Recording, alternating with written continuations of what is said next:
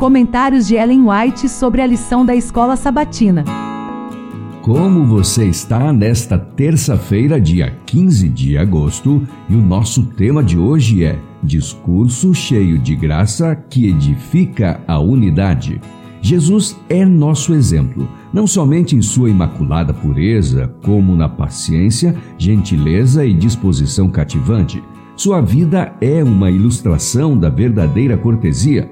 Tinha sempre um olhar bondoso e uma palavra de conforto para o necessitado e o oprimido.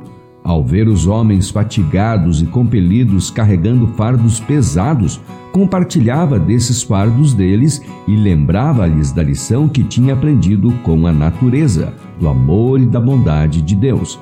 Procurava inspirar a esperança aos mais rudes e menos promissores, dando-lhes a certeza de que podiam atingir um caráter que deixaria evidente que eram filhos de Deus. A religião de Cristo abranda tudo que é insensível e rude num temperamento e suaviza tudo que é áspero e escabroso no comportamento. Torna as palavras brandas e a conduta cativante. Aprendamos de Cristo a maneira de harmonizar o alto senso de pureza e integridade com uma disposição feliz.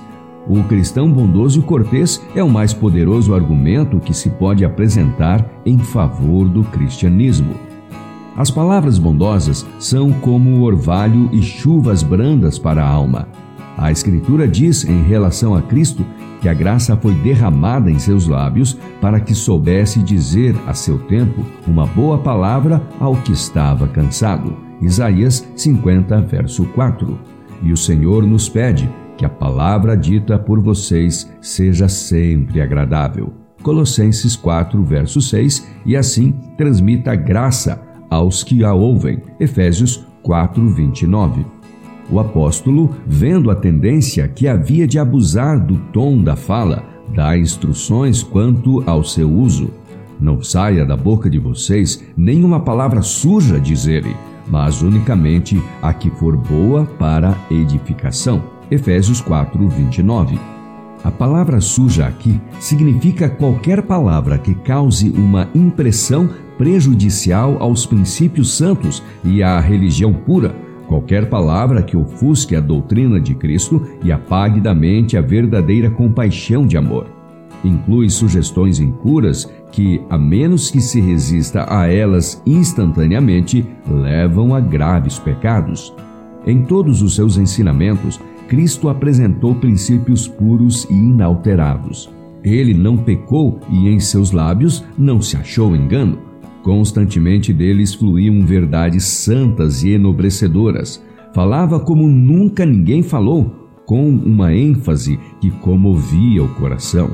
Cultivem uma atitude mental de oração e eduquem a língua para falar palavras retas que abençoem em vez de desanimar. Falem da bondade, da misericórdia e do amor de Deus. Removam todas as palavras de incredulidade e tudo que é vulgar e comum Sejam sadias as palavras que não possam ser condenadas, e a paz de Deus certamente virá ao coração.